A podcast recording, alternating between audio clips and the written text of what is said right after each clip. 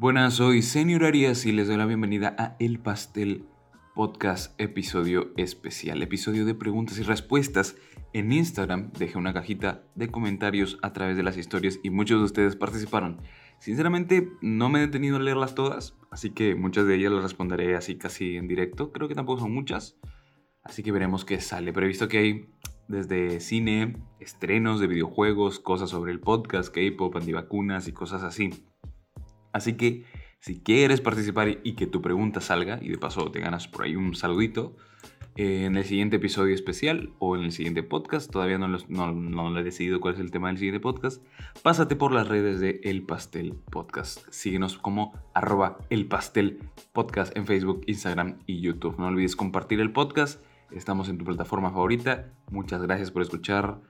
Y si Manuel no lo recuerdo, si lo recuerdo bien, en YouTube lo estoy subiendo como minicast eh, por, por secciones, así que ahí estará de lunes a viernes, depende de cuántas secciones tengamos. Así que arranquemos.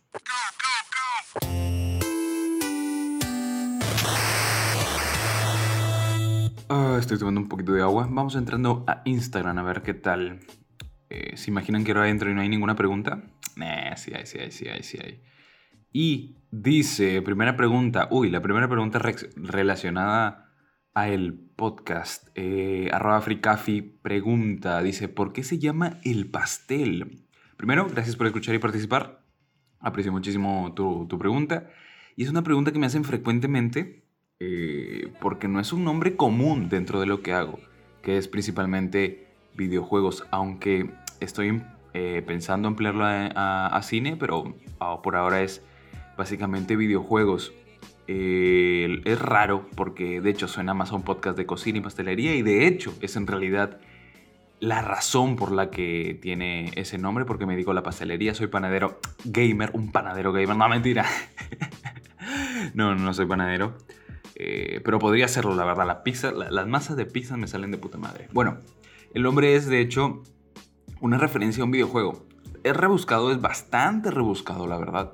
Eh, de hecho, en la portada hay un guiño más claro porque el nombre del podcast, porque ahí está el nombre original que, le, puse al podcast, que era La Real Rebanada de Pastel. Creo que los primeros episodios, los cinco primeros, eh, presento el podcast como La Real Rebanada de Pastel, que es un nombre muy largo y que terminé recortando por el Pastel Podcast, porque quise mantener la referencia al, mítico videojuego de Valve, Juanita y los portales. Nah, mentira. Eh, ¿Qué me pasaba hoy, joder? Ah, se llama el, el, pastel. Se llama Portal el juego. De hecho, eh, creo que los hardcore gamers ya se habrán dado cuenta de la referencia. Eh, es una referencia directa a la frase de Cake is a lie, el pastel es una mentira. Y pues quería darle un poco la vuelta de tuerca a ese concepto.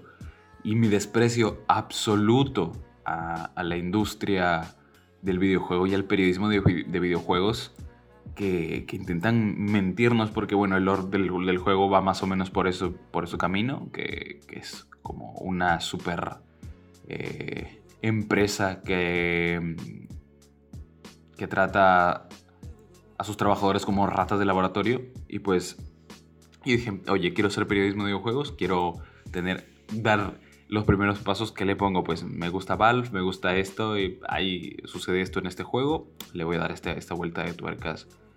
De vuelta de tuerca al, al a esta frase de el pastel es una mentira, que es una especie de placebo para el jugador que está, que está jugando. Jueguen a Portal, de hecho, ¿Recuerdan que se le mencioné que lo iba a jugar con, mi novia? Pues lo compramos en, Steam. Estaban cuatro soles, creo, los dos juegos, Portal 1 y Portal 2. Ya los probamos, a ella le encantó. Es, este, es, eh, es un juego que las mecánicas son bastante simples. Tiras un portal, tiras dos portales, uno naranja y otro azul. Por uno entras, por el otro sales y de ahí hay un montón. El, el juego exprime la mecánica muchísimo. Y básicamente es por ese juego y por mis ganas de hacer contenido más real dentro de la industria de videojuegos y del periodismo de videojuegos. Y bueno, eso básicamente. Luego, por razones marqueteras, puramente marqueteras, le recorté el nombre porque si era muy largo. Entonces eh, se lo cortamos. Y por se lo cortamos me refiero a que yo se lo corté. no, sé por qué siempre digo, hablamos como si fuéramos más personas. Me encantaría que hubiera más personas dentro del podcast. Pero la virtualidad es más compleja coordinarme con gente, así que por ahora yo solito soy.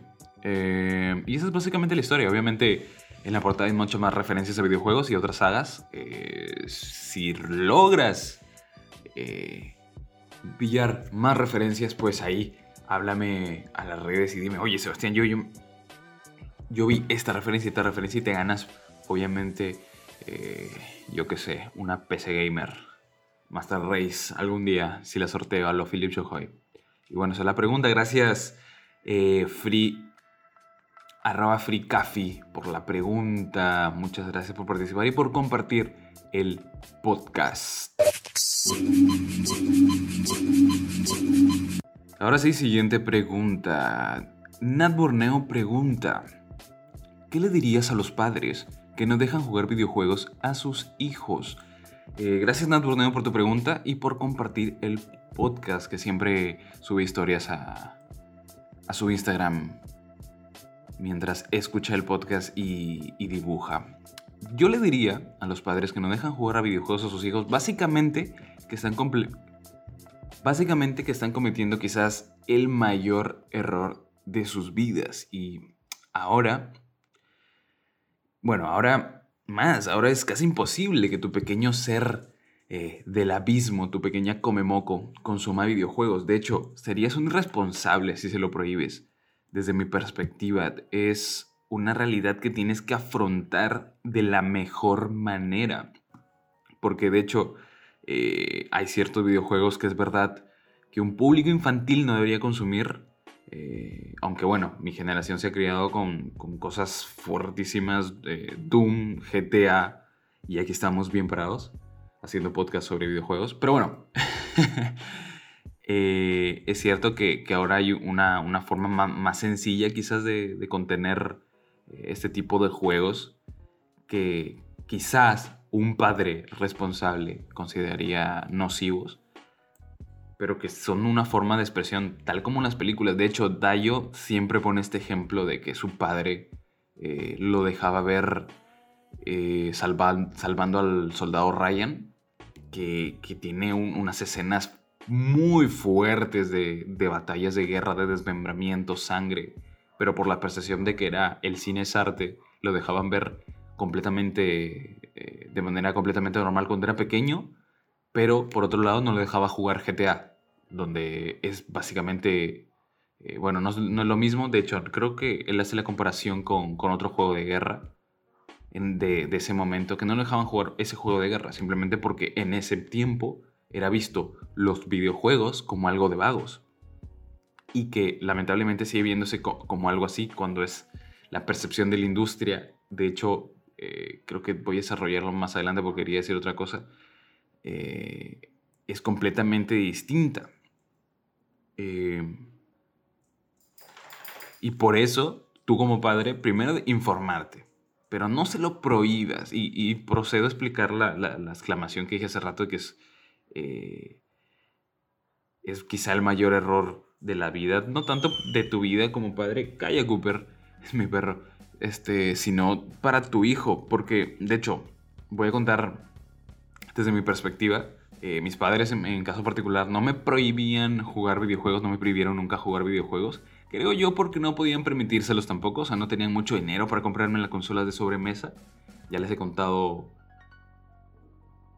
sobre mi Navisat eh, en el episodio anterior, así que básicamente me compraban consolas piratas, considerablemente más baratas, quizás por darme al menos algo de, consuelo, ¿no?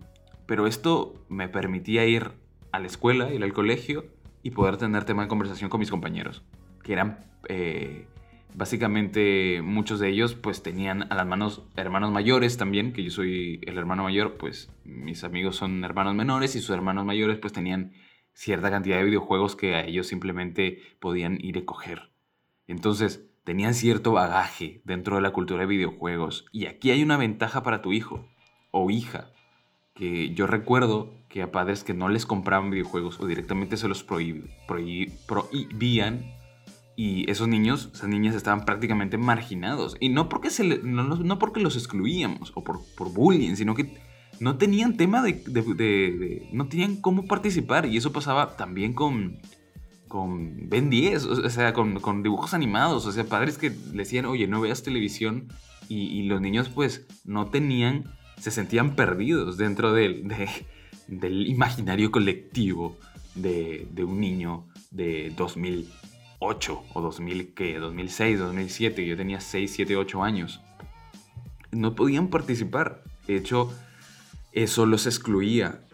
Eh, y de hecho, cuando en mi época aún ser gamer o este tipo de cosas era raro.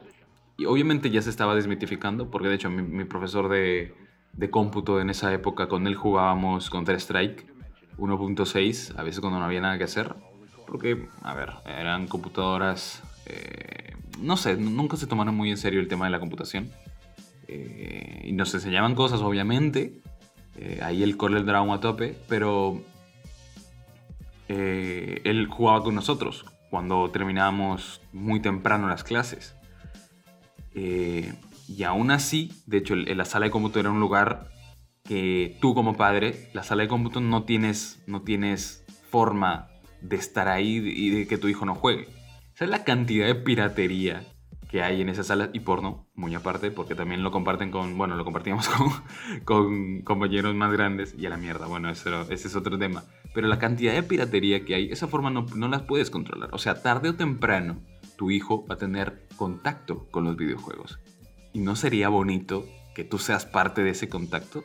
No sé, yo lo veo como padre, que no pienso tener hijos, pero lo veo, si yo tengo un hijo y quiero... Eh, a mí me gustan los... A ver, tengo un podcast de videojuegos, claramente me gustan, pero creo que yo sería el primero que se lo acerque, porque también conozco parte de la industria que es una mierda. Y como te digo, si le quitas este componente que ahora es multimillonario, es imposible. La plataforma de streaming más grande es de videojuegos. Entra a YouTube Kids y es videos de Roblox, eh, unboxing de, de, merchandising de, videojuegos, o sea, está por todos lados. Es inevitable. Y este, hay este cierto, cierto componente cuando somos niños somos muchísimo más idiotas. O sea, si eh, el padre, la figura de autoridad, la madre le dice no, automáticamente la mente del niño va a decir sí. O sea, si tú le pones un tabú a los videojuegos, ese, esa obsesión, quizá esa fijación por los videojuegos va a ser mayor. Y bueno, retomando eh, le quitas a tu hijo, a tu hija, el, ese bagaje cultural, cultural enorme. Ahora es mucho más grande. Y a muy aparte hay un montón de estudios que te demuestran que los videojuegos sí ayudan a desarrollar ciertas capacidades eh, cognitivas. Yo aprendí, gran parte del vocabulario de inglés lo aprendí mucho por los videojuegos cuando era pequeño, porque venían en, inglés. Eh, la mayoría no se traducían, o en japonés, pero bueno, japonés es más difícil por el kanji, pero inglés eh, ya tenía el primer contacto con inglés gracias a los videojuegos y el cine, obviamente. Eh, tipos de lógica, hay juegos de, rompecabezas, de, puzzle, de puzzles, de puzzles y todo esta, este tipo de cosas. Y lo tengo con, mi, con Natalia, justo con Natalia que ha hecho la pregunta. Esa vez probábamos Portal y lo difícil que se le hacía coordinar las manos, eh, el, ojo-mano, ese, ese, ese reflejo, es muy difícil para gente que no ha probado videojuegos. O sea, te estás... La informática, hay muchos informáticos ahora que se formaron en videojuegos programando o, su primer contacto tuvieron en estas salas de, recreativas o con amigos o que fueron yo qué sé, o sea, los videojuegos no solamente son ocio. Ahora la industria es, como te digo, multimillonaria. Y no sé, es una salida laboral eh, que entre más bagaje tengas, es mejor. Y como te digo, los niños a cierta edad son también bastante hijos de putas, hay que, hay que, acéptalo. Si tu hijo no tiene ese bagaje, este, posiblemente sea un problema para su desarrollo con los demás. Estoy hablando muy en serio. Muy, muy en serio.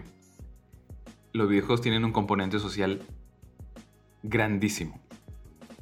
Obviamente, mientras sea responsable. Porque yo, como ya un adulto eh, que juega videojuegos, es bastante insoportable tener que encontrarse con niños de mierda en servidores, de juegos que no deberían ser para niños, o comunidades, la industria que se mueve porque simplemente a un niño no le gustó un contenido y entonces hay contenido muy valioso, o sea, que se pierde simplemente porque eh, hay, mucha, muchos, muchos jóvenes, eh, jóvenes, ya estoy hablando como viejo, muchos niños que, que sus padres simplemente no los supieron guiar y son unos malcriados de mierda. Y ya está. O sea, es bueno jugar videojuegos mientras sea responsable. Porque, es verdad, no voy a ocultar lo que la, cereza del pastel, eh, que tienen, tienden a ser adictivos. Ese es un problema, no te lo voy a ocultar. O sea, es un problema que sí tienden a ser adictivos. Pero obviamente, eh, hasta los gobiernos de los países ya están tomando cartas en el asunto. Así que, recapitulando, no le prohíba los videojuegos a tu hijo porque es inevitable. De hecho, ¿qué prefieres? ¿Que se oculte este, en el baño a fumar mota o, que se esconda a, yo que sé, a ver un streaming de Willy Rex, de Levi? O peor, escuchando el Pastel Podcast. O sea, yo que sé, cualquier tema que, que, quieras prohibirle a tu hijo es mejor hablarlo con él. ¿Ok? No sé en qué siglo habrás nacido, este, pero está de moda hablar con tus hijos, ¿ok? Ya, listo. Cerremos ahí porque me molesta, me incómodo el tema. Es mejor siempre conversar con tu puto hijo en vez de prohibírselo. Joder. Siguiente pregunta.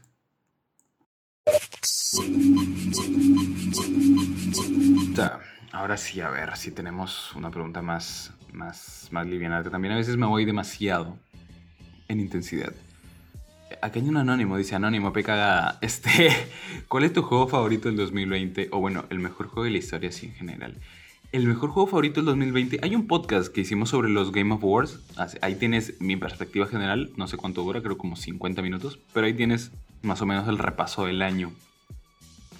Eh, no he jugado mucho del estrenos del 2020, pero dentro de los que he jugado, eh, bueno, en el podcast de los Game Awards hice como ganadora, dejé como ganador a, a The Last of Us por pura decisión personal, por pura decisión narrativa. Obviamente The Last of Us 2 tiene problemas de estructura en su narración, pero igual el videojuego es impresionantemente bueno a nivel técnico y al nivel de mecánicas. Eh, que sí, repetitivas el otro, pero no sé, creo, creo que sí soy un poco fanboy de of Us. Así que no te diría que es el mejor juego del 2020 porque es una perspectiva de fan, voy a ser consciente de eso. Así que para mí el mejor juego de 2020, aparte de las sofás, fue Hades. Definitivamente, Hades, este roguelite eh, sobre, de mitología griega. Definitivamente el mejor juego. Ahora, he jugado otros que no son del, del 2020. Por fin pude probar el Dark Souls 3 y es un tremendo juegazo. Es un tremendo juegazo. Aún no lo termino, pero es, es, es el, el, Souls este, más concentrado, más a la experiencia de videojuego. Se siente ya un videojuego. Es verdad que a, a personas este, les gusta más el Dark Souls 1, pero siento que este es, este es más concentrado. Lo siento más un videojuego y una experiencia más refinada. Eh, luego, bueno, el Dark Souls 1 eh, lo probé a inicio del año también, lo volví a jugar y también es una experiencia duradura. Eh, pero sí, ese, ese, el Hades. El Hades eh, lo recomiendo, no está tan caro, es un indie. Creo que ganó mejor indie, sí, ganó mejor indie del año. Hades. Eh, Y mejor juego de la historia, sí, en general. Eso sí está muy difícil, hermano, eso está muy difícil. No lo sé, no lo sé. Eso, eso no, no, no podría decirte uno, así como tal. Eh, pero creo que Estoy entre Dark Souls, Zelda Breath of the Wild, porque es muy rejugable. La historia es una mierda, o sea, es muy repetitiva, pero no, no sé, no, no sabría decirte. Wow, wow, creo que debí leer esta pregunta antes para poder informarme, pero creo que me quedaría em, con una experiencia de que no te canses de, ella, que sea rejugable, pero que no... Eh, que no sea que 200 horas, porque juegos que tienes que le puedes meter infinitos como Minecraft, que le puedes meter las horas que quieras, que también puede ser un juego, un juego perfecto. No sé si sería el mejor juego de la historia, porque también tiene muchísimos problemas y constantemente se está actualizando. Pero para mí, el mejor juego de la historia, y aquí redoble de tambores, sería el Dark Souls. Uno de los Dark Souls, claro. Si no la saga completa. Por su profundidad, por su cariño que, eh, y mimo a toda la historia que tiene y a todo el mito que ha creado eh, y todo el género que creó. Hollow Knight, por ejemplo. Hollow Knight, estamos esperando su segunda parte, o bueno, no sé si es una segunda parte como tal, es una precuela, Silksong, que es el del personaje femenino que aparece por ahí, que también es muy poderoso y estamos esperando que sea que el Team Cherry nos bendiga con este juego. Eh, por ejemplo, eso es un juegazo. De hecho, me acabo de recordar me acabo, lo acabo de recordar y me ha replanteado todo. Pero bueno, la saga Souls. Souls y, sus mejores variantes, como es Hollow Knight. Para mí ese, ese es el mejor juego de la historia, los mejores juegos de la historia. Así que, gracias por preguntar, no sé por qué has puesto anónimo. Eh, te avergüenza que te mencione. ¿eh? Bueno, bueno. Tercera, no, no tercera pregunta. Siguiente pregunta. Gustavo 23, Gustavo.23.09 nos pregunta: ¿Los chips que vendrán en las vacunas son pospago o prepago? Dos puntos V. Yo creo, yo creo que son prepago. Prepago, básicamente, porque una vez que no los inserten, y tengan toda nuestra información, porque obviamente la única manera de obtener nuestra información es a través de vacunas, de chips en vacunas. No, no, no a través de Facebook, no a través de, Instagram, no a través de WhatsApp, no, no. Es a través de una bendita vacuna eh, que tiene un chip. Obviamente, nos van a controlar y, ya nos va a venir en la factura, incluido, incluido ahí, ahí. Y como obviamente vamos a tener el chip y nos van a controlar, no nos vamos a dar cuenta. Así como que, ¿has visto esos, esto, estos eh, códigos CAPTCHA para robots, bueno, como un código CAPTCHA pero para humanos, o sea, el, chip simplemente se va a dar cuenta que lo tienes y dices, ah, ya, ignora esta, esta parte de factura, entonces van a ser prepagos. Una mierda. O sea, eh, eh, yo no me... A ver, lo comprendo porque aquí en Latinoamérica hay una gran desinformación, hay mucha gente que simplemente comparte cosas por compartir y hace cosas por joder. Y gran cantidad de gente adulta lo comprendo, pero hay gente de mi edad, 21 o 22 años, que creen en este tipo de cosas. Mierda, no, sé, no sé qué, tienen en la cabeza. De hecho, ahí hay un pequeño vacío, eh, porque mucha gente también comparte esto como meme, pero eh, eh, el, problema de compartirlo como meme, que hay mucha gente que no comprende, o sea, no, entiende el giro ahí del meme, de la ironía, y termina creyéndoselo. Eso es aquí en Latinoamérica. Pero luego tenemos negacionistas de, vacunas, negacionistas de la nieve en España, que han visto que hay un video en Twitter donde una señora coge nieve de su patio y comienza a quemarlo y dice que es plástico. No sé si... Señora, ¿y su secundaria dónde está? Su, ESO. Allá se dice la ESO. ¿Dónde está? ¿No pasó el quinto grado de la ESO? Yo qué sé. Bueno, por favor, llamado a la nación. Si hay algún tonto, tonto las tres que, te diga algo de antivacunas, mira, no sé cómo será la, legislación aquí pero de hecho no me he informado acerca de eso, pero no sé si es obligatorio vacunarte. Creo que no es obligatorio. Pero hazle un bien, hazle un bien. Está dormido, ¡pa! Tumba una vacuna ahí en el brazo. De hecho es bastante cringe esto de las vacunas. De hecho, se filtró, no se filtró, perdón, se, eh, había gente que compartía el, esquema del supuesto chip, pero en, realidad era un pedal de una guitarra. Cuidado ahí con la desinformación, hay que informarse. Perú va a comprar las de, de Sinopharm, si no me equivoco, sí, Sinopharm. este, ¿por qué ha comprado esa vacuna que tiene un 80%, un 70% de probabilidades? Básicamente porque ya está probado que ese tipo de vacunas funciona, son el tipo de vacunas que nos hemos vacunado siempre, todo el tiempo, y si compraban, primero que no había dinero para comprar las otras vacunas, las que tienen casi un 90% de probabilidades de, de éxito, porque se necesita una logística demasiado grande para comprarlas, eh, y el Perú no está preparado para eso, y muchos países tampoco, y esta vacuna, con, de hecho, las vacunas con 50% ya es suficiente para que sean aprobadas, así que un 70-60% está bastante bien. Yo, es mejor vacunarse a, estar por ahí sin vacuna y, exponerse a estar eh, expuesto al virus. Igual, mascarilla y alcohol, gente. Por favor, no sean ahí unos, unos descuidados, eh, despreocupados de la vida. O como, creo que fue en Junín que, eh, demandaron a Bill Gates, a, Soros y, a, a, los Illuminati porque supuestamente ellos habían causado la, todo esto de la pandemia. Una mierda, no sé. Infórmense, no se dejen engañar. Eh, Sagasti, yo sé que escuchas este podcast. Contrátame para hacer la comunicación. Esa conferencia de prensa fue una mierda, no se entendió, no se te entendió nada. Fueron los periodistas que tuvieron que sacarte de cucharitas la información y nosotros, la comunidad peruana, armando en redes sociales lo que dijiste y lo que no dijiste, desahógate. Por favor, Sagasti. Siguiente pregunta.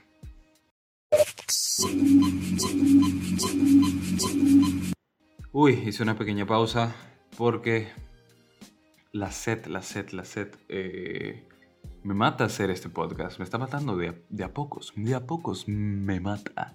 Eh, la garganta, joder. Ah, pero tomamos agüita, así un poco de ASMR y listo, seguimos. Mm, siguiente pregunta. Arroba Boris Rodríguez Celi pregunta. ¿Consideras el cine de superhéroes como cine? Espero que sí. Voy a, responder, en esa pregunta, voy a responder otros que han puesto en anónimo, que preguntan sobre los estrenos de este año y sobre preguntas de películas así en general, preguntas de cine, bloque de cine. Eh, ¿Consideras al cine superhéroes como cine? Obviamente no. Se me sale aquí modo Scorsese, o bueno, como buen cinéfilo mamador, Scorsese, porque así se pronuncia. no, sí, sí, sí, sí, sí. Este, el cine es claro que no es arte. Es una, una, una piltrafa. No, mentira, mentira, mentira. Eh, obviamente sí. Eh, hay muchos tipos de cine. Hay tantos cines como gustos. ¿Entienden? O sea, hay puristas de cine. No, no soy mucho de, esta corriente del cinema verité, del dogma, cinema verité, del dogma 95, de este tipo de corrientes. Uy, me se lo engañó. De este tipo de corrientes de cine puristas y, que intentan sacar el más, la esencia del cine, porque si nos ponemos en esa situación, tendríamos que entrar eh, que el cine se proyecte en ferias eh, a cobrar 5 centavos o menos. Eh, yo qué sé, a, que sea puramente documental, dejar la ficción de lado.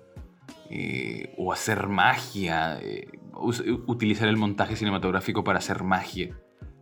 O, este tipo de cosas que se hacían los hermanos Lumière, los primeros precursores del cine por allá en 1895, donde se hizo la primera eh, supuestamente la primera, digo supuestamente porque hay una discusión muy grande, que es para otro podcast, eh, y, que, fueron los primeros que trataron al cine como si fuera un mero espectáculo de, de, feria. Y aquí tengo una, una, una, reflexión bastante personal y es que, que tal como los videojuegos, que primero no sé, sí hay gran sector eh, intelectual que no consideran a los videojuegos arte, pero en un principio el cine, la literatura, la arquitectura, la pintura, todo el resto de artes no eran consideradas artes.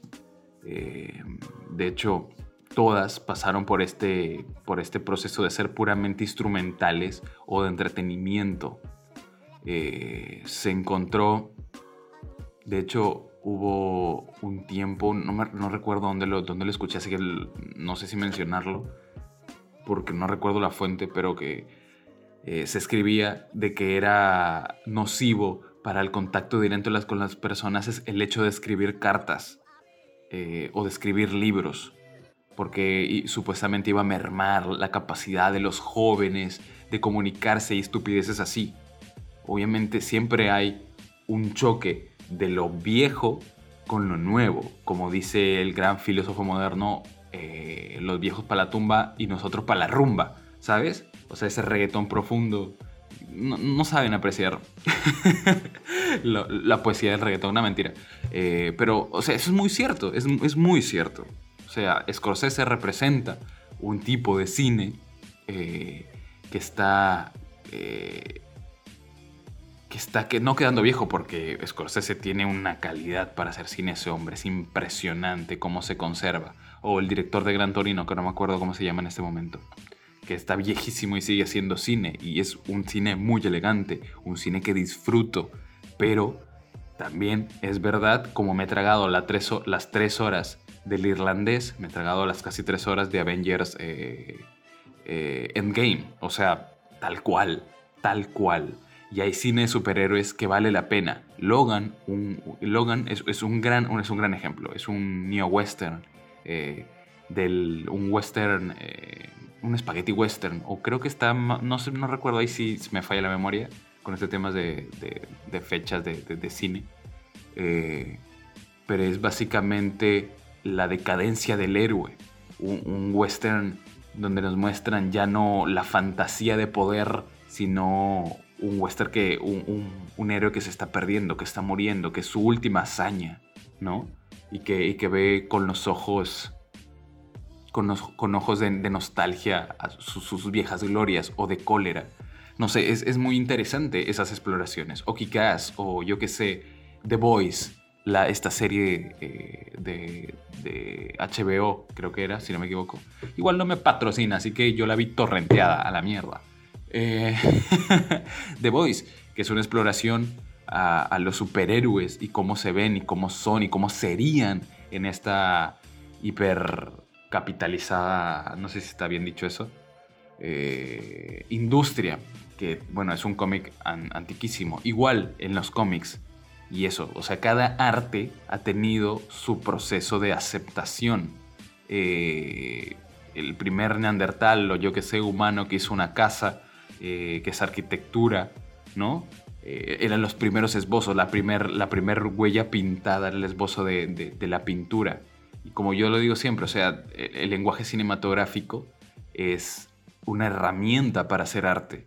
Es como decir que tu hijo, tu, mocoso, agarra una hoja o un niño agarra una hoja, hace una pintura y está pintando, pero no es arte. Es igual, si alguien coge el, el lenguaje cinematográfico y, hace un par de planos, no es arte per se. Utiliza el lenguaje cinematográfico, tal como un niño puede coger un pincel y pintar, pero no es arte. Me, explico. Es cine, claro que es cine, usa el lenguaje cinematográfico, pero no puede llegar y tampoco apunta a eso. O sea, el lenguaje, el cine de superhéroes no apunta a ser cine eh, de arte. Que a mí tampoco no me gustan este tipo de, de, separaciones, pero existen. O sea, eh, el cine de superhéroes es un producto que su mera, su mera existencia es de hacer dinero, de entretener y cumplen. Y el cine Scorsese entretiene, el cine Scorsese apunta a hacer arte, apunta al refinamiento de la técnica, que es, siendo lo más frío posible, es el arte. Del, eh, de la vista intelectual del hombre, ¿no? O sea, aquí me he puesto un poco un poco ya más denso, pero es eso. El cine, el cine de superhéroes es cine, claro que sí. El, si, es, si es arte, ya la discusión se nos va de las manos. Pero yo creo que sí, es cine, es interesante, sigan haciendo cine eh, de superhéroes porque, quieras o no, le da fuerza a la industria. Y a la mierda, si no te gusta el cine de superhéroes, no lo consumas. Y tampoco lo menciones. O sea, no te gusta, lo mejor que puedes hacer algo para que no te guste y si quieres que desaparezca es dejarlo de consumir y parar la conversación sobre ello. Y listo. Y ya está. Siguiente pregunta.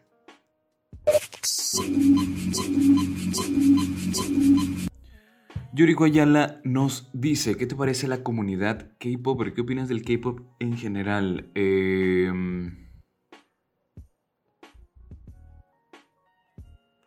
Tengo una extraña relación con la comunidad K-pop. Yuriko es una amiga amiga eh, que es muy, muy, muy, muy fan de, de la cultura K-pop. Y sé que hay muchas y muchos que son fans del K-pop. Son K-popers de closet porque básicamente les encanta, pero no lo dicen porque, bueno, está como que aún socialmente es raro, aunque es de las comunidades más grandes. A mí, no, en particular, no me gusta mucho la música, pero los videos que sacan son cosas dignas de ver.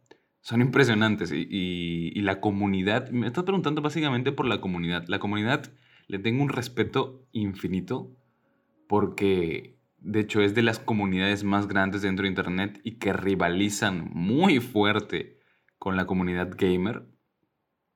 Em, si no me equivoco, no, no, voy, a decir cualquier cosa, no, no estoy muy, muy seguro con los números, pero la dedicación que tienen es digna de admirar. De hecho, eh, formaron, eh, tuvieron un papel muy importante dentro de, esta crisis que hubo política y siguen teniendo. Eh, hacen como secuestro de hashtag cuando alguien, algún político intenta pasarse de listo, lo que sea salta la comunidad, o sea, tienen, tienen bastante conciencia de eso y se hacen respetar. Lo que no me parece, bueno, me parece raro es la parte eh, de producto que tiene el, K-pop y cómo esto se ha metido en, nuestra cultura.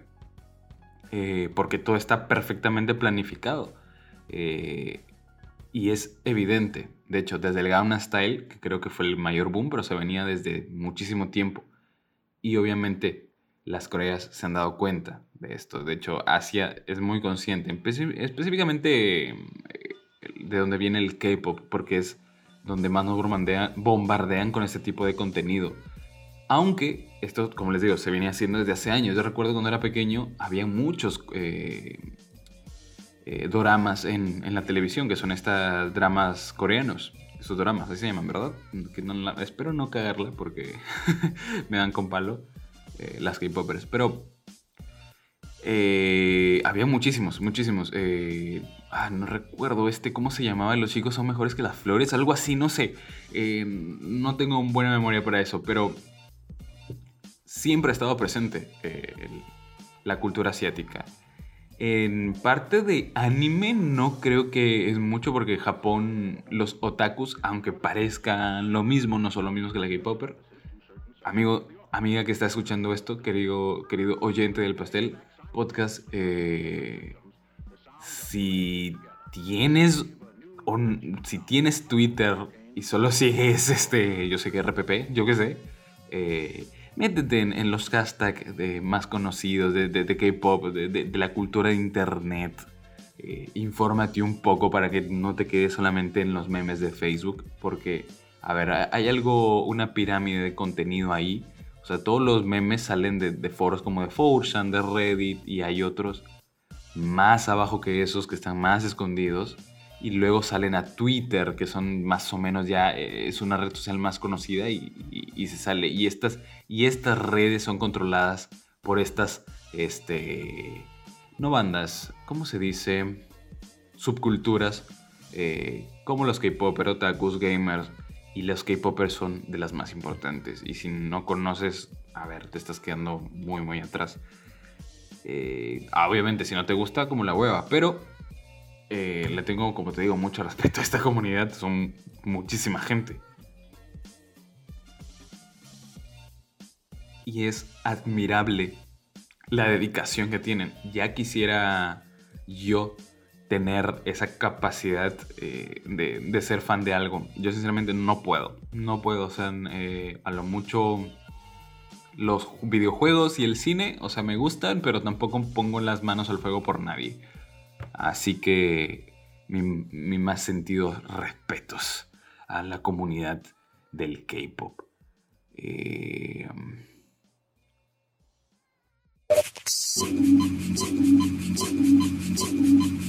y última, última sí, porque el resto son bastante repetidos sobre vacunas. Política no... Eh, hay preguntas de política, pero no me quiero mojar mucho con la política, porque si no el, el podcast se va a dos, tres horas. Y creo que ya está por 40, 50 minutos. Eh, esta es una pregunta sobre el podcast. Dice, vale, o ¿qué es lo más... Me encanta tu nick, vale, o ¿Qué es lo más difícil y lo más divertido de hacer podcast? Saludo para mi mamá, para Dante, para Frida, para Nat y para Nikita. Un saludo muy especial para Nikita la perra. Eh, soy muy fan de Nikita la perra. Em, ¿Qué es lo más difícil lo más divertido? Lo más difícil es quizá comenzar a hacerlo. Eh, mis amigos más cercanos siempre eh, les he comentado. De hecho, antes de este tenía otro proyecto de hacer un podcast con tres amigos, tres, cuatro amigos y no se pudo concretar porque, because pandemia, pero siempre he querido tener un podcast, un lugar mío donde pueda hablar y ahora es muy sencillo tenerlo, pero siempre esperaba, no tenía el tiempo, no tenía el equipo y, dije a la mierda con el celular y ya está. Es lo más difícil, la constancia. De hecho, creo que los primeros 10 episodios, no, los primeros 8 o 9 episodios son 8 semanas seguidas que lo hice y estoy muy orgulloso porque es difícil y estaba en tiempo de, universidad. E, eso es lo más difícil, eh, comenzar, comenzar y decir esto quiero hacer y lo voy a comenzar. Y eh, no fue difícil para mí el tema de, de, equipos, pero sí puedo comprender que es difícil para muchas personas. Si quieres hacer un podcast, es inevitable tener que meterse en, temas de eh, de audio. Yo digo en modo de broma que me he vuelto técnico de sonido porque investigué muchísimo sobre audio. Eh, porque no me gusta que salga mal. Quiero que este celular me da una calidad de audio bastante decente. Ya está en camino un micrófono en condiciones. Porque me gustaría hacer doblaje también y, y, locución así en general. Y pues vamos a hacer un upgrade. Pero investigar cuestiones técnicas de edición también es importante. Creo que es la parte difícil del tema. Luego, uy, marketing digital, cómo hacer conocido tu podcast, cómo... Que este podcast no es para nada conocido, de hecho es muy entre amigos y, y, una que otra persona que lo escucha en, en, Estados Unidos. Tengo uno o dos oyentes en Alabama. Hola, querido oyente de Alabama, te quiero mucho. Em, eso, cómo, cómo hacer llegar tu, tu producto y tu, tu, tu podcast, tu proyecto. Eh, he investigado muchísimo de eso, he aprendido mucho, que es, lo que me, las, las, puertas que me ha abierto. He conseguido trabajo gracias a todo lo que he investigado en el podcast. Y, bueno, se vienen, no quiero ser el típico eh, basic boy, dice se vienen cosas grandes, pero espero, espero que, se, que esto se vuelva grande. Así que por favor compártanlo. compártanlo y, y, coméntenme cosas, o sea, no importa lo que sea, un like, un dislike, eh, eh, es, siempre bienvenido. Y lo más divertido, lo más divertido, diría editar, pero es una chambón, es un chambón. Este, de hecho, editar es el, casi el 90% del proceso, el resto es grabar y este, hacer la portada y subirlo. editar es lo que lleva más tiempo. Pero también es lo más divertido, creo que sí también, porque puedes mover cosas, este, es, más, es más dinámico. Y grabar, grabar y hacer la pauta. Que también un poco de estrés, yo siempre veo las cosas malas de las, de, las cosas, pero bueno, hay un poco de estrés también porque a veces no hay temas. Por ejemplo, ahorita en enero he hecho este preguntas y respuestas básicamente porque no había tema de videojuegos, aparte de, de, de anuncios menores. Pero eso, grabarlo, es muy divertido, es muy liberador tener una hora a la semana de hablar eh, de lo que sea, de lo que te gusta. Es lo más divertido, es, satisfactorio. Y eso, saludo para Nikita.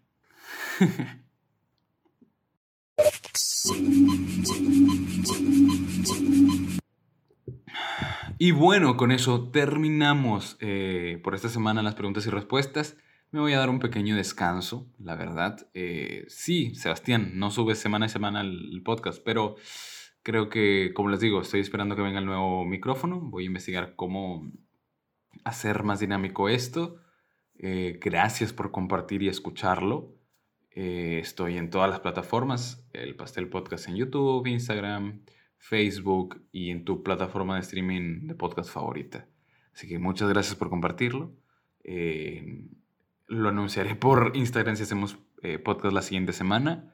Me encantaría saber qué les pareció, qué les parece. Muchas gracias por escuchar y hasta la próxima. Pues, quizá será un mes de descanso.